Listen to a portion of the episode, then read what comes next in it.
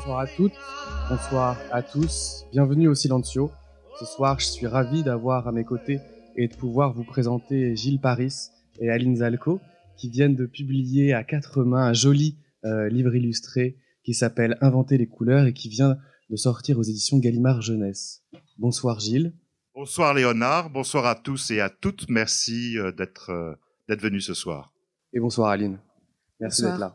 Ouais, bonsoir. En quelques mots pour vous présenter, Gilles, ça fait près de 30 ans que vous travaillez dans l'édition et puis vous êtes l'auteur euh, d'un certain nombre de romans pour la jeunesse, dont le phénomène euh, autobiographie d'une courgette qui a été, euh, qui est donc un phénomène de librairie et même qui a été adapté sous forme de film, Ma vie de courgette, un film qui a eu deux Césars. Oui, c'est un, un livre. On dit souvent que les écrivains n'ont qu'un livre en fait à leur actif et c'est un peu vrai. C'est un livre très important pour moi, comme un comme un trèfle à quatre feuilles en fait, euh, qui me porte bonheur depuis très longtemps, qui a été adapté d'abord à la télévision en 2007 par euh, produit par Pascal Brognaud, avec euh, filmé par Luc Béraud, avec euh, Daniel Russo dans le rôle du gendarme et Antoine Fong qui faisait le- l'enfant. C'était déjà un téléfilm formidable. Le livre avait très bien marché en librairie, il avait très bien marché en poche. Euh, il s'était déjà beaucoup vendu à l'étranger, donc c'était un succès magnifique. J'étais loin d'imaginer que, que 15 ans après, il y aurait une adaptation cinématographique euh, de Claude Barras, qui est réalisateur suisse, et qui a adapté ce, ce roman et la manière dont tout ça est parti comme un, comme un feu aux poudres, quoi. C'est-à-dire euh, à la fois euh, les critiques euh, et le public, quoi. C'est vraiment uni pour en faire un film, euh, un film culte quasiment, qui a fait un million d'entrées en France, Ouais. qui a été vendu dans 53 pays et c'est euh, incroyable. Et je m'amusais parce que je lisais il y a pas très longtemps la une biographie de Daphné du Maurier que j'aime beaucoup. Et dans son livre euh, à la fin de sa vie, elle continuait à recevoir encore des journalistes. Et chaque fois qu'un journaliste venait à son chevet, il lui parlait de Rebecca. Et ça l'agaçait à chaque fois. Et elle disait mais j'ai écrit bien d'autres livres bien meilleurs euh, arrêtez de me parler de Rebecca et moi ça va on peut encore me parler l'autobiographie d'une courgette il n'y a pas de problème. On va en parler un petit peu, mais pas trop, parce qu'il y a d'autres livres quand même. Et il y a un projet de comédie musicale voilà je peux le dire parce qu'il est je vais le mois prochain là en avril je vais pouvoir euh, assister à ce que les, producteurs ont fait et réalisé entendre les chansons et, ça m'excite beaucoup On en reparlera. Et vous, Aline, vous êtes dessinatrice et vos premières illustrations, vous les avez publiées dans le New York Times. Euh, on a pu ensuite admirer vos œuvres euh, dans les magazines, dans la presse, en France, dans Le Monde, dans Télérama, dans Les Inrocks, dans Stylist, dans, dans, dans plein, de, plein de magazines, et puis aussi dans des musées, des galeries, notamment, euh, euh, je crois, la Fondation culturelle suisse, et puis, euh, oui, Oui. bien ça, et puis la galerie d'Anaïs B aussi. Euh, Surtout euh, à la galerie de Tay, euh, où je viens de faire une expo euh, personnelle. Voilà. Euh, C'était en novembre dernier. Voilà. Ouais. Et alors, pour l'un comme pour l'autre, euh, Inventer les couleurs, c'est votre premier livre illustré? Euh, oui, ça faisait. Euh, J'y j'y pensais depuis un moment déjà, et, euh, et, et j'ai eu un j'ai eu un message de, de Gallimard euh, me proposant un. Enfin, il m'a on m'a pas toujours on m'a pas tout de suite donné le texte, mais euh, j'ai dit oui euh, assez vite quand même. D'accord. Alors, c'est un livre qui raconte une journée dans la vie d'Hippolyte. Hippolyte, c'est un petit garçon. ouais de qui a 10 ans 10 voilà, 10 ans, qui habite tout seul à Longjumeau avec son père. Euh, ils habitent tous les deux après le départ de, de la mère, qui est partie en Thaïlande avec le voisin. Et alors, pour lutter un petit peu contre les coups de blues et les idées noires qui parfois font surface à, à certains moments euh, de la journée, Hippolyte, il fait des dessins un peu fantasques, un peu fous, avec des couleurs délirantes et, et complètement folles. Il fait des dessins avec des feuilles violettes, des mers complètement blanches, des soleils rouges. Et du coup, Inventer les couleurs, à mon avis, c'est un livre sur la manière aussi de réenchanter le monde. C'est un livre euh, très joli qui aborde avec beaucoup de délicatesse et de justesse les thèmes de la transmission, euh, de la création, de la filiation. Et ce que je propose pour commencer en douceur cette rencontre, c'est qu'on en écoute un premier extrait que vous allez lire, Gilles, si vous êtes d'accord. oui oui tout à fait Et puis après, on en discute tous ensemble. J'habite avec papa à Longjumeau. Monsieur Gaillard, mon prof d'histoire, dit que ma ville était autrefois un modeste bourg gallo-romain. Mon meilleur ami, Gégé, pense dur comme fer qu'Astérix y passe son enfance. Souvent, Gégé raconte n'importe quoi pour oublier que son papa est parti avec ma maman, très loin, en Thaïlande, parce que la vie y est moins chère et la mer plus belle qu'à Longjumeau. Faut dire que l'eau brune du lac ne donne pas vraiment envie de s'y baigner, Peut-être même que si nous n'étions pas les meilleurs amis du monde, Gégé et moi, maman serait encore là, criant sur papa qui rentre de l'usine et s'affale sur le canapé, sa canette de bière écrasée dans la main, regardant le plafond comme seule issue. Des fois, au fond de sa poubelle, je trouve des bouts de cartes postales déchirées que je recolle pendant les cours de monsieur Elisidine, le prof de maths, qui raconte des tas de trucs pas intéressants du tout. Il me manque toujours un bout de la carte et je ne comprends pas tout ce qu'a écrit maman. Elle parle du prix du kilo de tomates et du poisson tout frais qui coûte que dalle et du soleil qui entre par sa fenêtre le matin comme un doux réveil qui ne lui écorche pas les oreilles. C'est vrai qu'il sonne fort le réveil à papa. Il n'y a que lui pour ne pas l'entendre. À chaque fois, je bondis hors de mon lit. Je lui prépare son café, un peu grognon d'être debout, les cheveux coiffés par le vent du sommeil. Je prends un sac plastique et j'y mets toutes les canettes mortes et le contenu de son cendrier qui déborde de partout.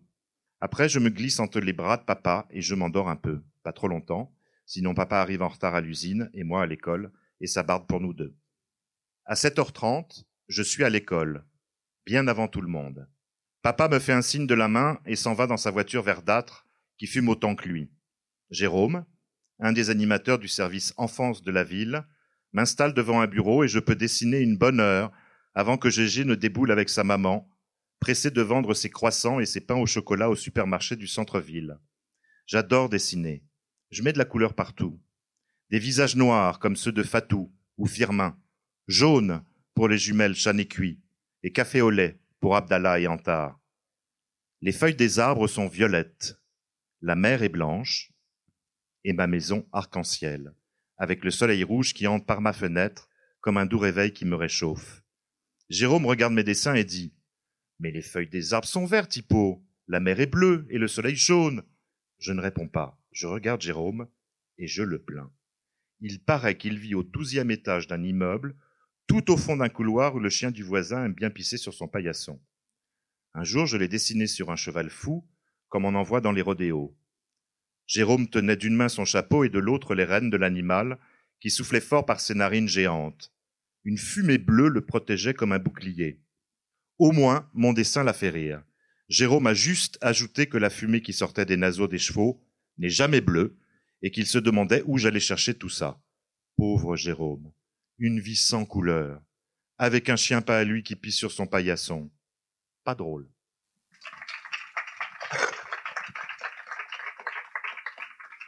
C'était les premières pages, les premiers mots de ce texte, Inventer la couleur. Et la première question que j'ai envie de vous poser, c'est si votre vie devait avoir une couleur, ce serait laquelle, Gilles? Sans hésiter, le bleu qui est ma couleur préférée et qui est une couleur euh, solaire que j'aime beaucoup. En plus, il y a dans le bleu, il y a tellement de nuances euh, en même temps, mais ça reste toujours euh, du plus pâle au plus foncé, au plus dense. ça reste pour moi la plus belle des couleurs. Ça me fait penser évidemment à la mer, ça me fait penser au ciel aussi. Donc c'est très infini quoi dans, dans l'idée de cette couleur que j'aime. Ça serait bleu. Alors, est-ce que votre vie, alors, elle a toujours été bleue ou est-ce qu'elle a changé de couleur? Est-ce que ça lui est arrivé de...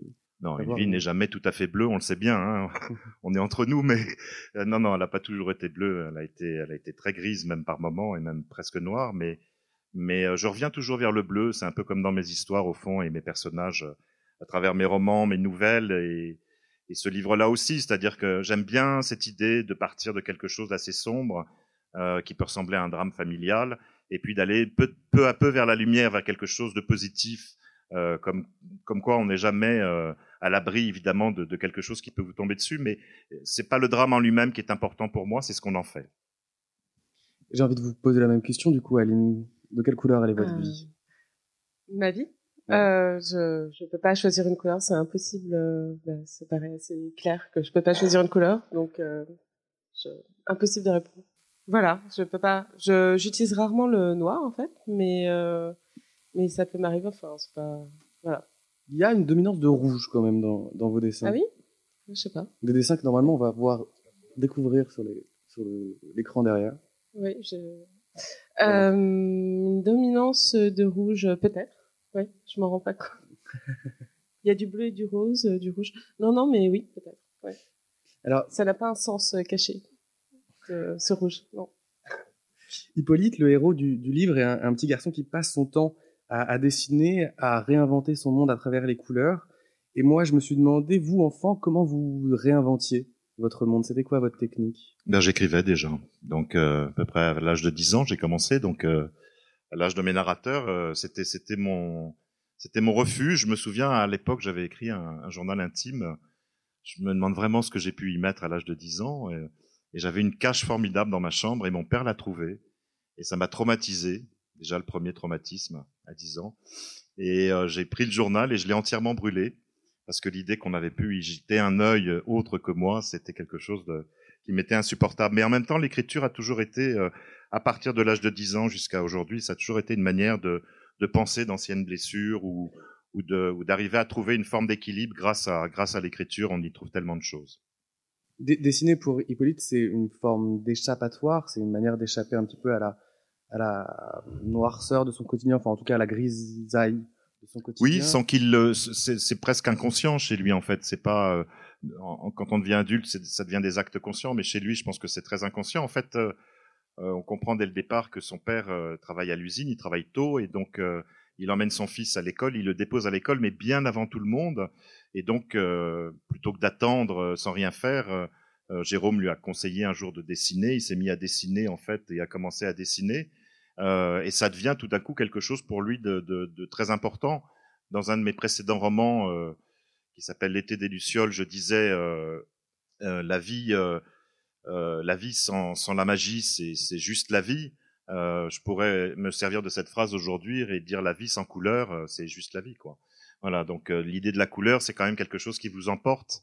on est tous attirés par ça, et quand on pense à la couleur, c'est vrai qu'on pense rarement au noir et au gris ou au blanc, qui sont des couleurs aussi comme les autres. On pense plutôt à des couleurs lumineuses, au rouge, au bleu, au vert, au jaune, voilà, au violet, à toutes ces couleurs qui se, qui se mélangent.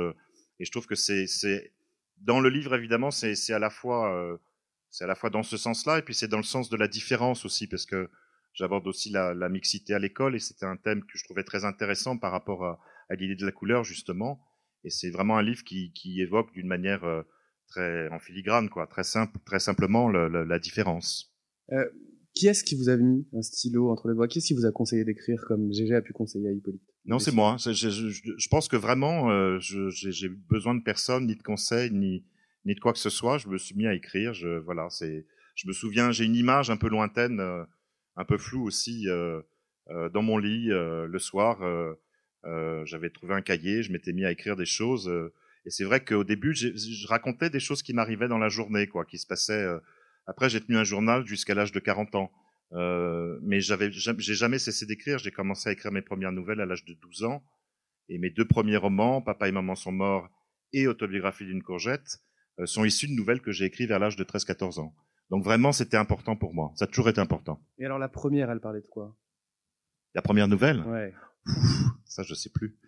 Je sais plus parce que je serais incapable de les remettre dans l'ordre. Déjà, j'ai un carton plein euh, de, des nouvelles de, cette époque-là et j'ai l'impression que, mes deux premiers romans, euh, c'était des nouvelles. Euh, je pense que je les ai écrites vers l'âge de 13, 14, 15. Je peux même pas vous dire exactement parce que je, les écrivais à la main à l'époque et je mettais pas l'année en bas, donc euh, après pour retrouver c'est trop difficile. Et alors le dessin pour Hippolyte, je l'ai dit, c'est un, échappatoire. Est-ce que l'écriture a été un échappatoire pour vous, enfant? Et ça, ça l'est resté encore aujourd'hui. C'est, je trouve que c'est un échappatoire magnifique. C'est, c'est, euh, c'est-à-dire qu'on dit, on dit très souvent que que, que l'écrivain euh, choisit sa solitude, c'est-à-dire que en écrivant forcément euh, face aujourd'hui face à un ordinateur et plus sur plus à la main, mais ça reste une magie le simple fait d'écrire est une magie en soi déjà. Et on a l'impression d'être dans une bulle, d'être ailleurs, d'être, on voit plus, on n'a plus la notion du temps qui passe. Tout ça vous échappe complètement et c'est quelque chose de, c'est quelque chose à la fois euh, de merveilleux et mes quatre premiers romans, euh, je les ai abordés à hauteur d'un enfant de 9 ans. Euh, et j'ai toujours dit que pour être un enfant de 9 ans, il fallait vraiment l'être en soi. J'ai pas essayé d'imiter un langage, j'ai pas essayé d'imiter des choses que j'entendais je me suis dit, il faut que tu sois un enfant de 9 ans, sinon ça marchera pas. Euh, pendant l'écriture, en tout cas. Après, euh, je redevenais euh, l'adulte que je suis. Et alors, vous, Aline, comment ça a commencé le dessin? Il me semble que vous dessiniez sur le parquet. ah oui, j'avais des parents qui étaient assez, qui me laissaient dessiner par terre. J'ai eu beaucoup de chance, mais non, non, mais c'est vrai, avec des. Mais oui, non, j'ai toujours dessiné. Ma mère m'a toujours fortement poussée à, dessiner, à peindre. elle m'emmenait dans les musées. il fallait que, enfin, il fallait.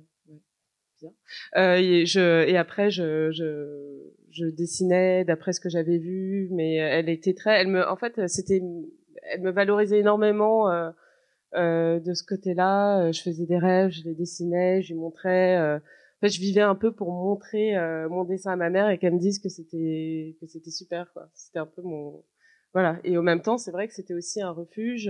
c'était mon monde à moi. je passais énormément de temps ah, voilà, c'était mon, mon univers. Euh, c'était très précieux. Euh, ça a toujours été très précieux. Et après, euh, plus tard à l'école, c'était vraiment, j'étais la fille qui, qui dessine, quoi. Et après en cours, quand je m'ennuyais, je pouvais dessiner. Enfin, c'était vraiment, voilà, j'ai pas, ça, voilà, ça continue. C'est ça que je veux dire. Et vous, Gilles, quel, quel genre d'enfant vous étiez? Est-ce que vous étiez un petit peu comme Hippolyte, rêveur Oui, oui, j'étais, j'étais un enfant. J'ai plutôt une enfance heureuse. Un papa architecte, une maman au foyer, comme on disait à l'époque, euh, qui foutait rien, quoi, en gros. Euh, et, et, on habitait un grand appartement euh, rue Béranger, euh, du côté de la République, avec des longs couloirs où on faisait du patin roulette avec ma sœur. Donc c'était une enfance plutôt choyée, mais j'étais assez timide, très timide même, d'où mon sourire en permanence, parce qu'en fait c'est une marque du passé. Et chaque fois je souriais aux gens parce que je j'arrivais pas à parler, donc le sourire remplaçait la parole. Et, et très vite, à l'école, euh, j'étais plutôt, j'étais plutôt au fond de la classe. J'étais plutôt euh, à suivre. J'étais très fasciné par les, ce qu'on appelle dans les écoles, vous savez, les leaders, c'est-à-dire les, les, garçons qui, qui, qui, ont, qui ont tout pour eux. Euh, qui attirent les gens, qui ont une manière, une faconde, une facilité. Alors moi, ça me fascinait cette, cet état d'être à l'aise à ce point-là, etc. Donc j'étais très attiré par ça et j'allais toujours vers eux comme comme un papillon vers la lumière, en gros ça, ça m'attirait beaucoup. J'étais plutôt peut-être parce que l'écriture a été longtemps un refuge et, et l'est resté encore aujourd'hui.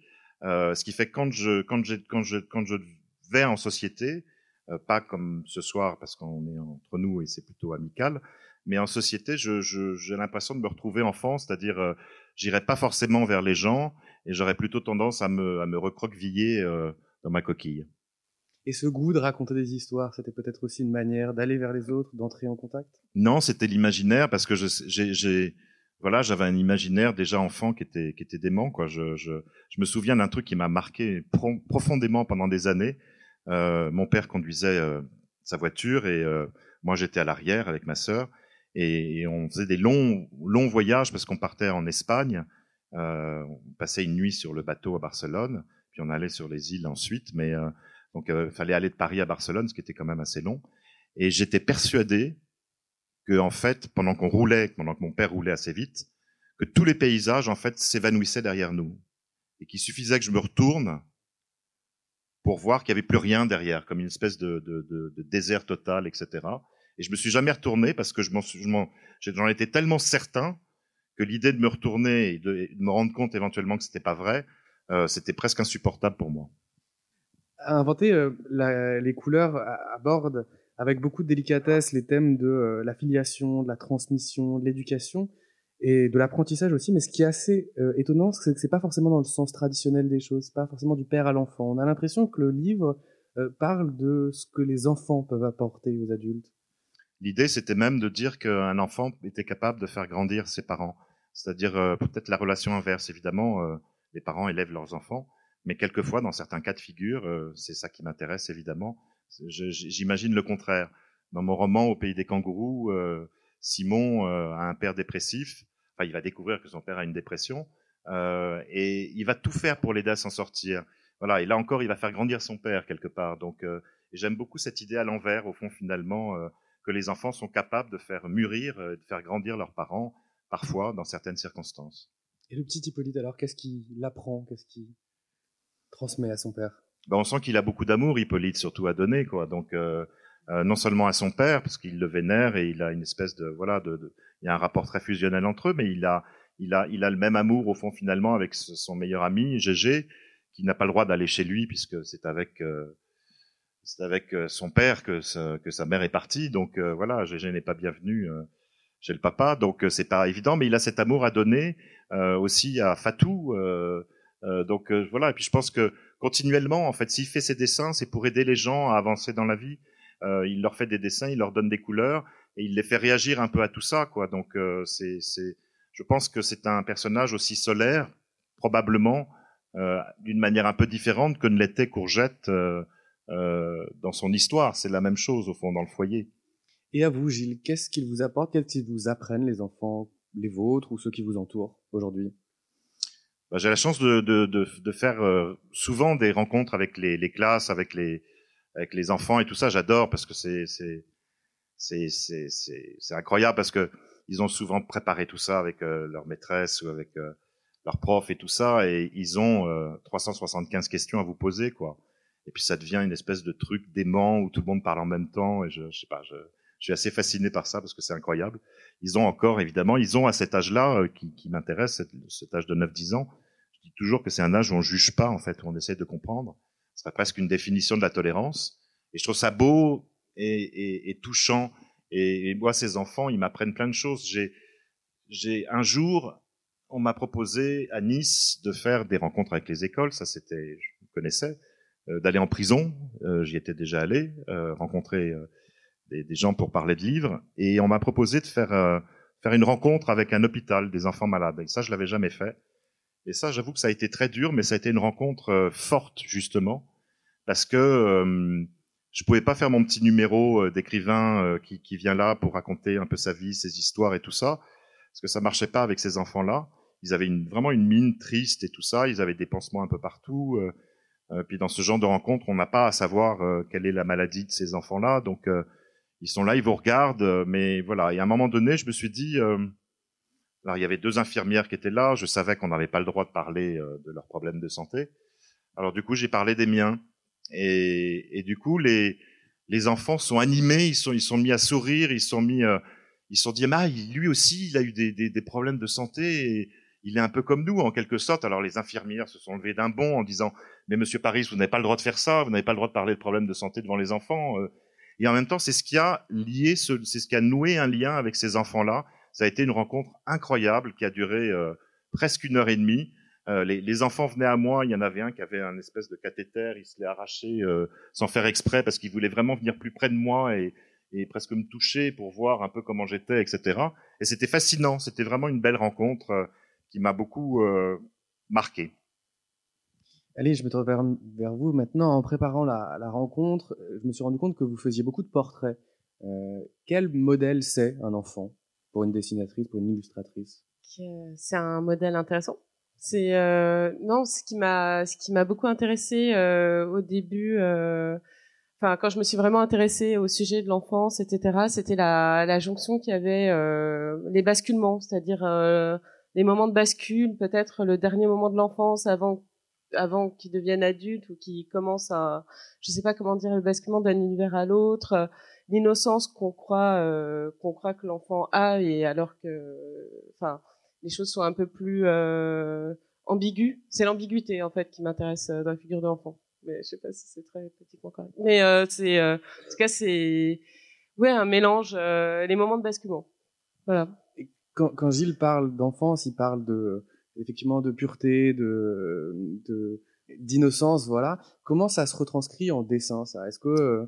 Alors, vraiment dans le dans le dans le pour le texte de Gilles, ce qui m'a intéressé effectivement, c'était euh, c'était quelque part que l'enfant, enfin que le fils veuille euh, apporter sa lumière, veuille sauver quelque part son père.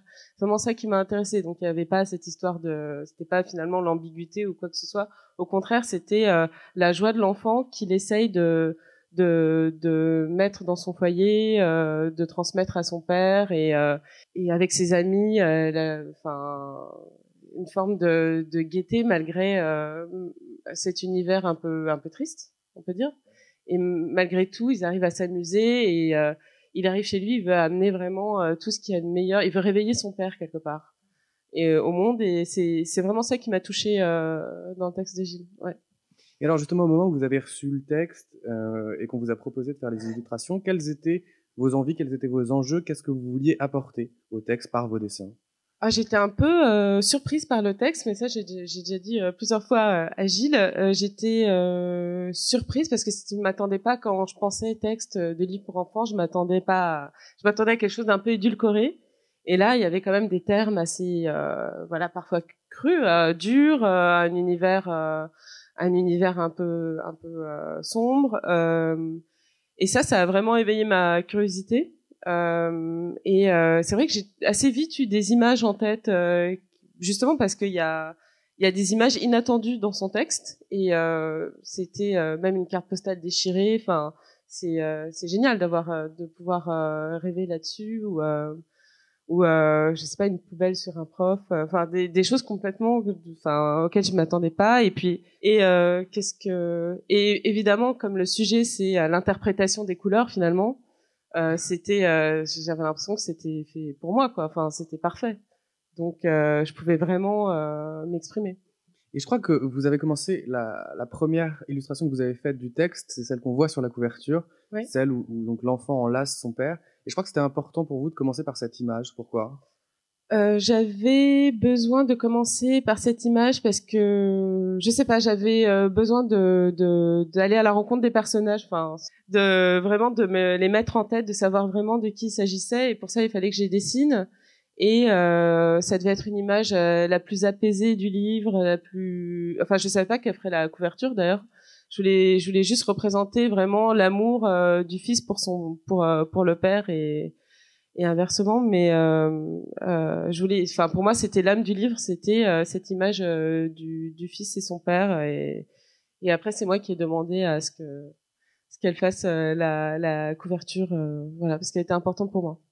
Comment vous avez réagi quand vous avez découvert les, les dessins d'Aline ben, en fait, ce qui se passe, c'est que ce qu'on, moi, ce que j'ai découvert, c'est, je pense que c'est à peu près le cas souvent, les, illustrateurs en fait travaillent de leur côté et l'auteur du sien, c'est-à-dire qu'ils se rencontrent quelque part euh, un peu au moment où le livre est fait.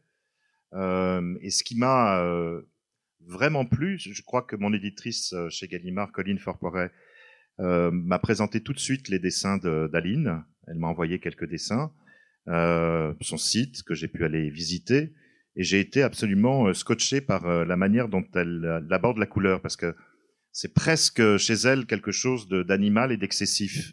Euh, et ça m'a plu tout de suite parce que j'ai trouvé ça. Euh, j'avais jamais vu des couleurs comme ça. J'avais jamais vu euh, une emprise de couleurs telle qu'elle les fait.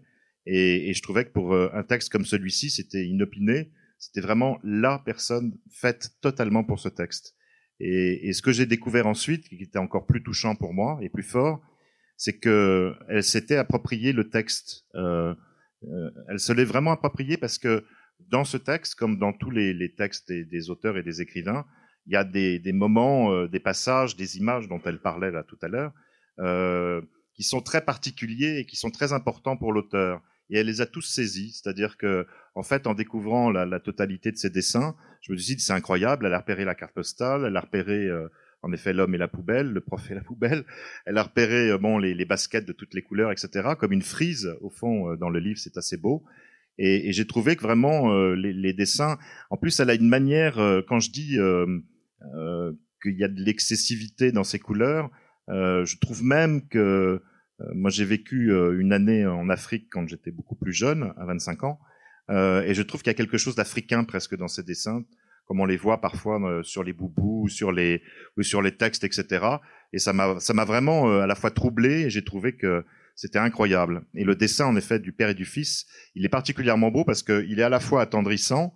Euh, L'enfant euh, pose sa tête sur l'épaule, euh, ses yeux sont fermés, mais on, sent une espèce de douceur, de quiétude dans la, dans, la tête de l'enfant. Et le père a une espèce de regard qui est quand même, qui est quand même, c'est un regard au loin, c'est un regard songeur et qui dit tout déjà dès la couverture. Je trouve que c'est, on pouvait, on pouvait pas faire mieux, vraiment. Est-ce que vous pensez en images quand vous écrivez?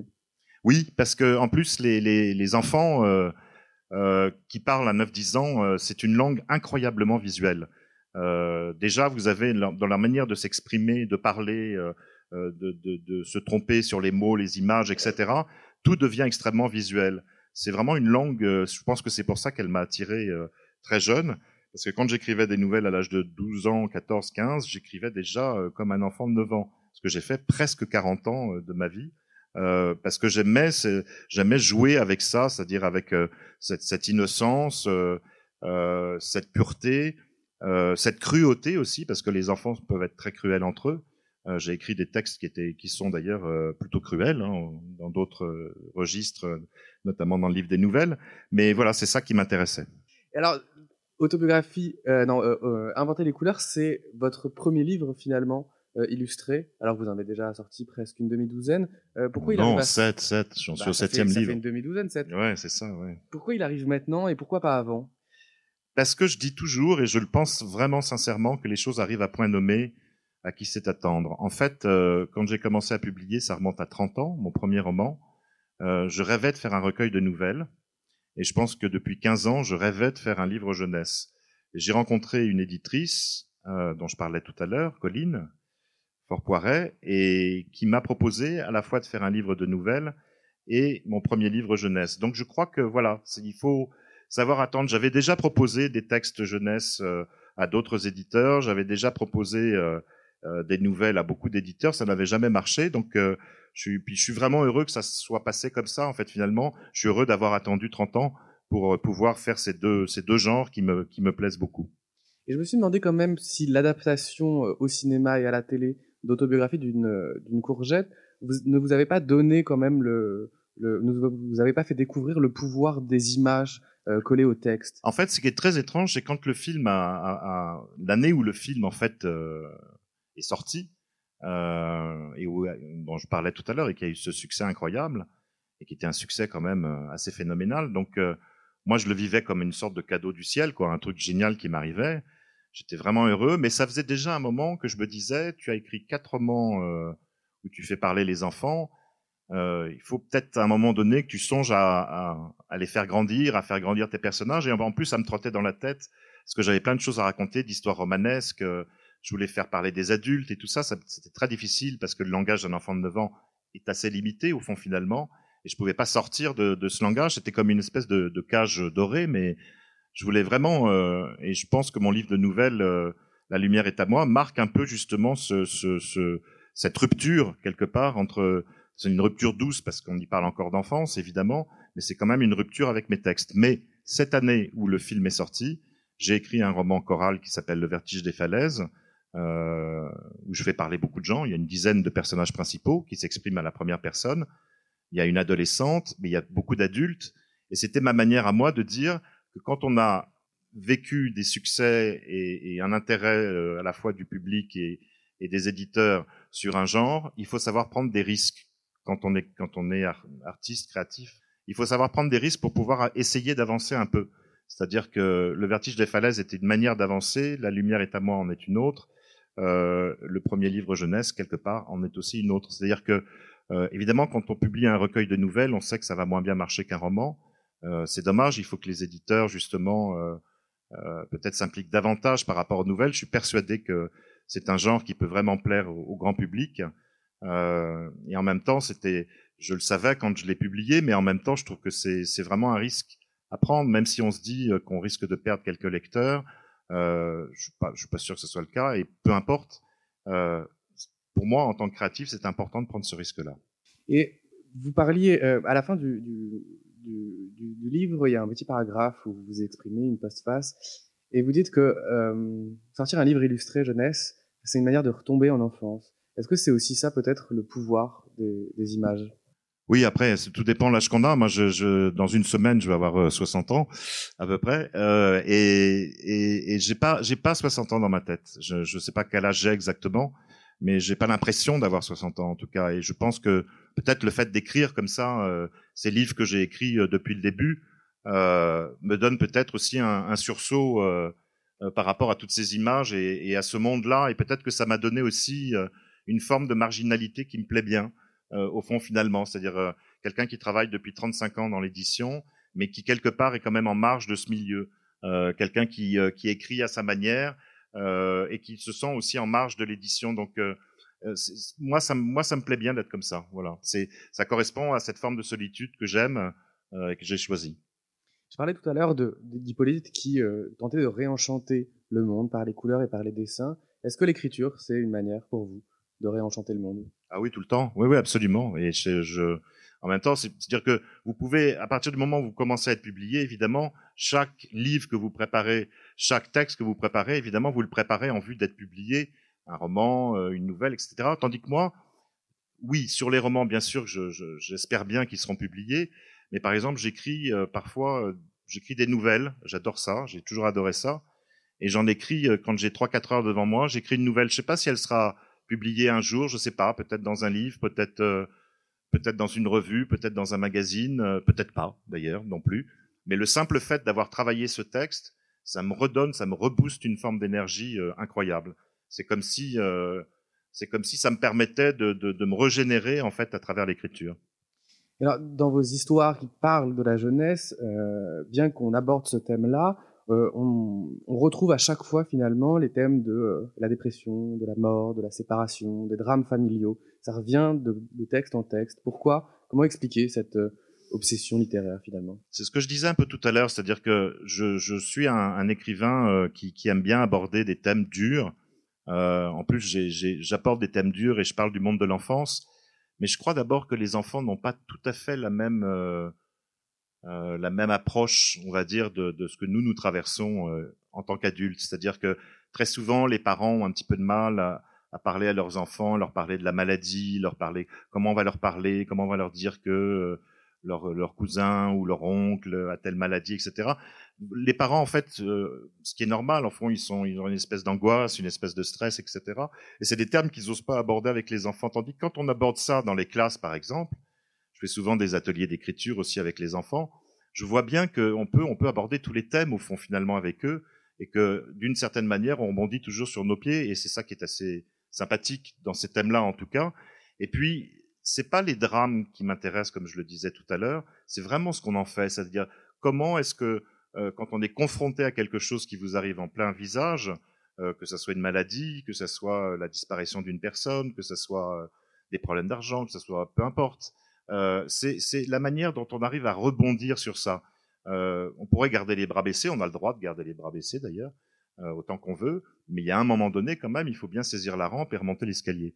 Donc moi je trouve que c'est c'est des thèmes que j'aime bien euh, définir dans mes livres et, et pour redonner peut-être aussi l'espoir aux gens. Quand euh, quand j'ai publié Au pays des kangourous, qui est mon livre peut-être le plus le plus amène sur ce genre de drame et qui, qui, qui, qui touche à la dépression, j'ai fait beaucoup beaucoup de rencontres, beaucoup de, de conférences et j'avais toutes sortes de gens qui venaient me voir à l'issue pour me raconter leur vie. Et donc, fallait prendre une forme de distance aussi avec ça, parce que les gens vous parlent de leur malheur, etc. Donc, euh, mais ce livre a provoqué pas mal de choses, et je pense qu'il a aussi aidé un certain nombre de dépressifs à s'en sortir, en tout cas d'après les courriers que j'ai eus. Alors, on a beaucoup parlé de inventer les couleurs, mais vous avez aussi sorti en octobre dernier chez Gallimard un recueil de nouvelles, vous en parliez un petit peu, qui s'appelle La lumière est en moi, et dans lequel euh, vous dressez le portrait de, plein de personnages des enfants et des jeunes adultes. Euh, d'où ils viennent tous ces personnages? Comment vous, comment vous les inventez? C'est un livre euh, très particulier en fait, ce recueil de nouvelles. Il est, il est venu d'une idée donc d'une association, on va dire quelque part avec Colline, avec mon éditrice chez Gallimard, et de, nouvelles que j'ai écrites un peu. c'est la première fois que ça m'arrivait, mais d'une manière un peu enfiévrée, c'est-à-dire euh, c'est très difficile quand vous avez, euh, je suis attaché de presse par ailleurs euh, dans l'édition, donc j'ai un métier qui m'accapare et qui me prend beaucoup de temps, donc j'écris rarement le soir, j'écris les week-ends quand j'ai pas trop de livres à lire, et puis je prends des, je prends du temps, des vacances, etc. Je me débrouille pour pouvoir écrire. Mais là, c'était vraiment urgent, et donc j'ai écrit ces textes tous les soirs, euh, du lundi au dimanche inclus, et j'ai écrit pratiquement euh, les 20 nouvelles en, en, en l'espace de quelques mois seulement. Euh, et c'était vraiment intéressant parce que c'était comme si j'avais trouvé presque une nouvelle langue pour ces, pour ces textes, puisqu'on alterne dans le livre des nouvelles d'adultes et des nouvelles d'enfants. Euh, le seul, il y a un lien évidemment qui est l'enfance et l'adolescence, et je partais du, du constat que en fait tout ce qu'on a vécu enfant et tout ce qu'on a vécu adolescent nous prédétermine une fois adulte. Alors après, on peut le voir, ne pas le voir, l'accepter, ne pas l'accepter, mais je pense quand même que c'est, ça passe comme ça. Et j'ai trouvé vraiment intéressant de parler de ça à travers des adultes, à travers des enfants, euh, l'enfant pouvant être un acteur, pouvant être aussi celui qui euh, regarde l'adulte euh, et à sa manière de percevoir l'adulte aussi. Et j'ai trouvé intéressant de raconter des histoires assez romanesques. Et chaque nouvelle a été écrite comme un roman. C'est-à-dire, euh, on dit souvent de la nouvelle qu'il faut veiller sur la chute, mais moi je pense que c'est très réducteur et qu'une nouvelle, elle doit tout de suite appeler le lecteur. C'est-à-dire que quand, on vous donne une nouvelle, il faut que le premier paragraphe vous attrape tout de suite. Dans le roman, on a le temps d'installer l'histoire, on a le temps de, faire venir les personnages, on a le temps de tout ça. Euh, la nouvelle, vous n'avez pas le temps de ça. Donc, euh, je trouvais ça intéressant comme exercice.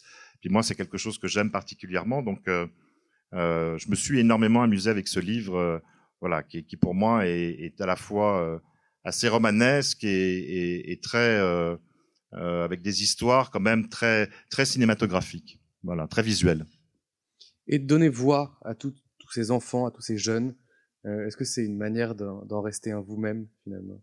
Oui, bien sûr, oui, oui, oui, oui, oui, tout à fait. Sauf que, sauf que j'ai plus, euh, j'ai plus, j'ai plus 10 ans ni ni ni 15 ans. Mais moi, ce qui m'amuse, c'est et dans les nouvelles, par exemple, aussi quelque chose qui m'a beaucoup amusé, euh, et dans le Vertige des falaises, euh, mon dernier roman aussi, c'est de passer facilement, au fond, finalement, euh, d'un enfant de 10 ans euh, à un adolescent euh, de 15 ans, mais ça peut être une adolescente de 15 ans, ça peut être une septuagénaire euh, de, de une septuagénaire dans le qui est la grand-mère dans le dans le vertige des falaises, une prostituée qui vit sur le continent.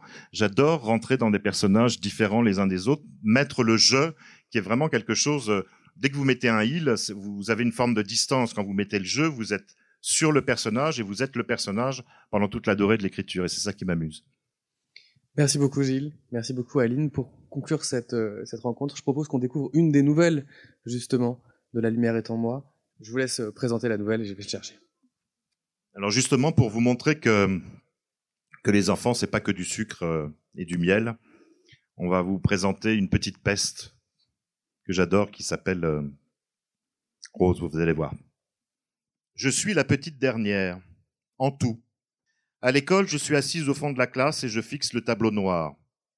Les chiffres dansent avec les lettres et me donnent le tournis. Les élèves se succèdent sur l'estrade, à côté de la maîtresse, jamais moi, et racontent par cœur des tas de trucs que je ne comprends pas. Je retiens tout à l'envers. La racine carrée d'une rivière, la capitale d'une montagne, l'assassinat d'une fleur célèbre. De toute façon, je ne vois rien, je suis myope, et je ne porte jamais mes lunettes. Elles sont trop moches. Et puis tout est flou, comme dans un rêve où tout doit être beau, puisque je ne vois rien. Pour m'amuser, je fais des tas de dessins sur ma table, des matous énormes ou des vaches à trois pattes. Et sur le mur derrière moi, j'ai même dessiné un zèbre avec des lunettes. Je ne suis jamais puni. La maîtresse, Madame de la Cour, doit être plus myope que moi. Sur mon cahier de notes, elle n'écrit rien et moi je remplis les cases vides, des bonnes notes que je monte super fier à maman qui s'en fiche et préfère tricoter du matin au soir. Je pense que je fais peur à madame de la cour, même au directeur de l'école, monsieur Ferrer, qui regarde toujours ses chaussons, ses chaussures, quand il me parle avec sa voix, si douce que j'en entends rien.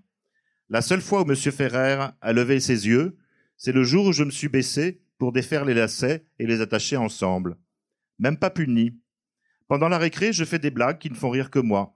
De toute façon, ça m'est bien égal que les autres, même ou pas. Je m'en vais dans les vestiaires et je change euh, les clés des poches. Comme ça, personne ne peut rentrer dans sa maison. Dans le coin de l'école, dans la cour de l'école, je fais des croche-pieds où j'accuse un autre que moi et je me fais punir, euh, qui se fait punir à ma place. C'est tout moi. Quand la classe est vide, je renverse de l'eau sur les, sur les devoirs. J'ai même vidé un tube de colle transparente que j'ai étalé sur la chaise de la maîtresse. Je m'amuse comme je peux. Les autres élèves font comme si je n'existais pas. Et des fois, je pense qu'ils ont raison. C'est peut-être aussi à cause du compas que j'ai planté dans le dos de Béatrice, qui m'empêchait bien de voir le tableau noir. Depuis, plus personne ne s'assoit à côté de moi, ni à ma place. Sinon, le compas se changerait en couteau à rôti du dimanche. À la maison aussi, je suis la petite dernière. Je vis toute seule avec mes parents depuis que mes frères et mes sœurs sont partis, un peu partout dans le globe. J'ai collé des petits drapeaux avec un chewing-gum sur tous les pays où ils habitent. Et puis un jour, j'ai jeté le monde par la fenêtre qui rebondit sur la route avant qu'un gros camion l'écrase. Personne ne m'a offert une nouvelle map monde. Ce n'est pas gentil. On va à Amiens, dans le quartier Saint-Leu, près de la cathédrale, où papa va prier le dimanche matin. Il doit demander au bon Dieu de lui ramener tous ses grands-enfants, mais le bon Dieu est sourd et personne ne revient. J'étais là, petite princesse parmi mes frères et sœurs. Depuis qu'il parcourt le monde, je me suis changé en vilain crapaud. Un crapaud qui s'appelle Rose. Je déteste mon, prénom. Et gare à celui qui le prononce. Cette petite gourde d'Alice, une voisine, s'en souvient encore. Je l'ai poussée dans le canal. Depuis, elle ne m'appelle plus. Et elle traverse le pont quand elle me voit tout en baissant les yeux. Mes parents ont des cheveux aussi blancs que la craie de Madame de la Cour et me regardent comme si j'étais un monstre. Ils ont bien raison. Je suis un monstre. Surtout depuis mes expériences de petit chimiste, grâce auxquelles j'ai appris à mélanger les produits avec le shampoing, ce qui explique leurs cheveux blancs. De toute façon, on s'ennuie dans cette maison, il faut bien s'occuper. Je tends des pièges en haut de l'escalier avec les plottes de laine, et je fixe papa ou maman tombés, et je bats des mains. Maman s'est foulée la cheville à cause de moi, et elle porte un bandage autour de son pied. Elle a dit au docteur qu'elle avait glissé dans l'escalier. Personne ne me gronde jamais. J'ai plongé le chat dans l'aquarium, qui a mis de l'eau partout, et a oublié de manger le poisson rouge. De toute façon, le poisson rouge est mort. Il a ouvert grand sa bouche, comme si l'air était de l'eau, et je l'ai regardé mourir. Après, je l'ai jeté dans les toilettes et j'ai tiré la chasse. J'aurais dû le faire avant qu'il soit tout, tout raide. Malgré tout ça, papa et maman disent de moi, à qui veut l'entendre, comme elle est mignonne. C'est ça, oui. Pour de vrai, je suis moche et méchante. En amour aussi, je suis la petite dernière. Je fais peur aux garçons.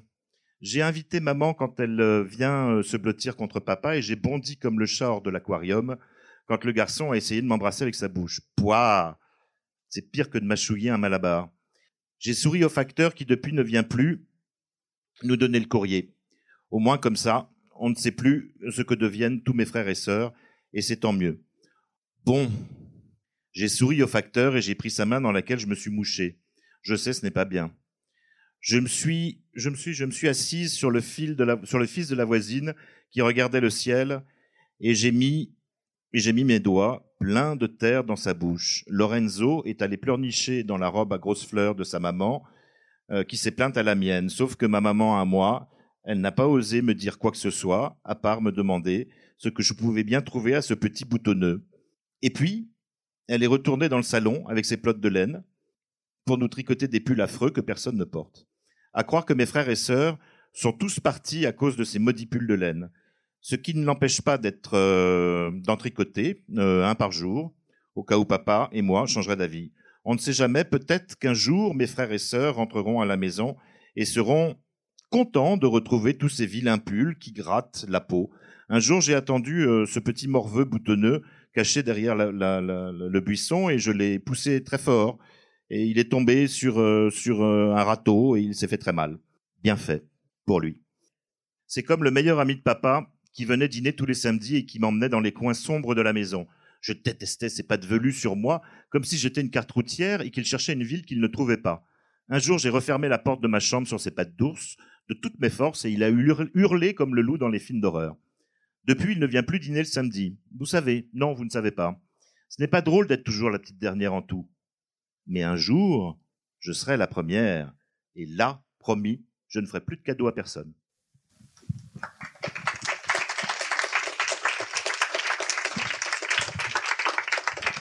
Aline, merci beaucoup Gilles. Euh, avant de vous laisser filer pour euh, boire du champagne et faire une petite séance dédicace, je rappelle que Inventer les couleurs est en librairie, tout comme les lumières, La lumière est à moi et aussi une autobiographie de courgettes et qu'exceptionnellement ce soir, ils sont en vente dans le club pour ceux qui ne les ont pas encore lus. Euh, merci à vous deux, merci à tous. Je vous souhaite une bonne soirée et je vous dis à plus tard.